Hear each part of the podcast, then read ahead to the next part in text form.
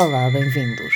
Esta semana falo-vos de catástrofes, da eventual possibilidade de eu ser um pouco catastrofista, conspiracionista ou qualquer outra palavra que queira usar para descrever muitas das coisas sobre as quais falo nesta newsletter, no Instagram e nas publicações da revista Sábado.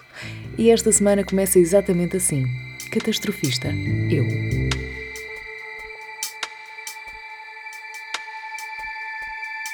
E começa assim.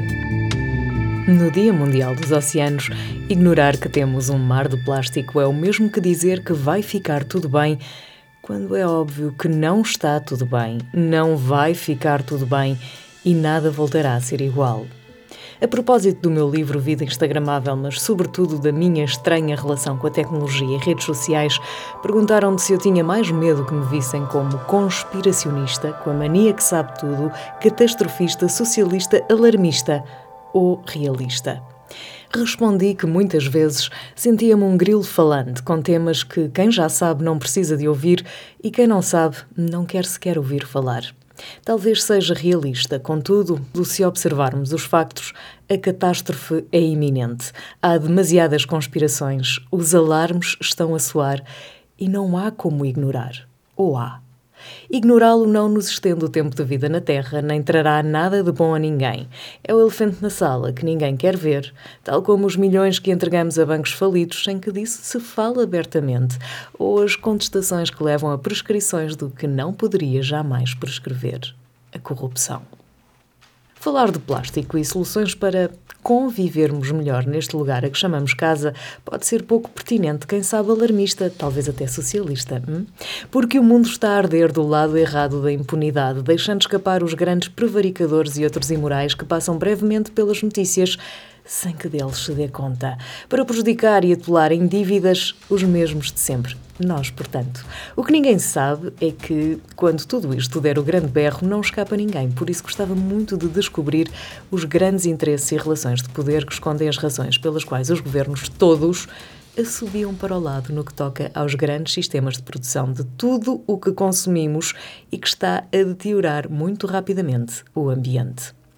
Do alto dos seus 94 anos, David Attenborough é a voz que conhecemos desde sempre nos documentários sobre a vida animal e a voz experiente que reconhecemos para nos dizer o que precisamos ouvir.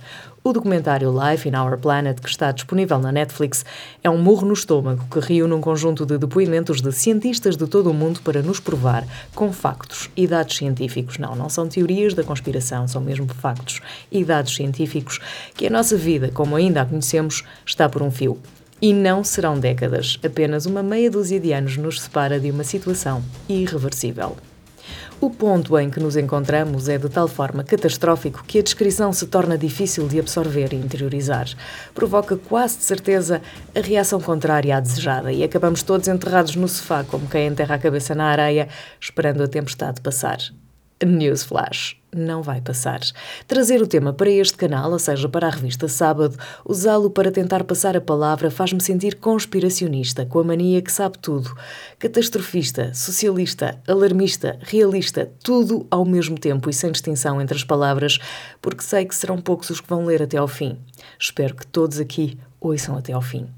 Em resumo, nos oceanos tínhamos em 2018 150 milhões de toneladas de plástico, 49% dos quais plásticos descartáveis. Sabem aqueles? Aqueles que podemos substituir facilmente, eliminando este elemento das nossas vidas e dos nossos mares. Vamos aos exemplos: garrafas de plástico e tampas, beatas, cotonetes, pacotes de batatas fritas e pacotes de doces produtos de higiene feminina. Os pensos e os tampões, estão a ver, meninas? Sacos de plástico, talheres e copos, balões e varas de balão, recipientes para alimentos. Tudo de utilização única. Não é fixe. Outro resumo, mas desta vez de David Attenborough em Life in Our Planet. Sabemos que o planeta tem nove limites e, graças ao trabalho de muitos investigadores, hoje conhecemos os riscos de ultrapassarmos esses limites. Para além da camada de ozono, ainda estamos na zona de segurança em relação à acidificação dos oceanos e água potável, mas não sabemos quão perto estamos desse limite em relação à poluição do ar e outros poluentes as entidades novas ou novas entidades. Estas são produto da ação humana. que lindo! São uma preocupação a par com o facto de já termos ultrapassado quatro dos nove limites: clima, florestas, nutrientes e biodiversidade, aumentando os fenómenos climatéricos extremos num caminho feito em grande aceleração para nos levar a um ponto em que o planeta será incapaz de suportar as nossas civilizações. Catastrofista, eu.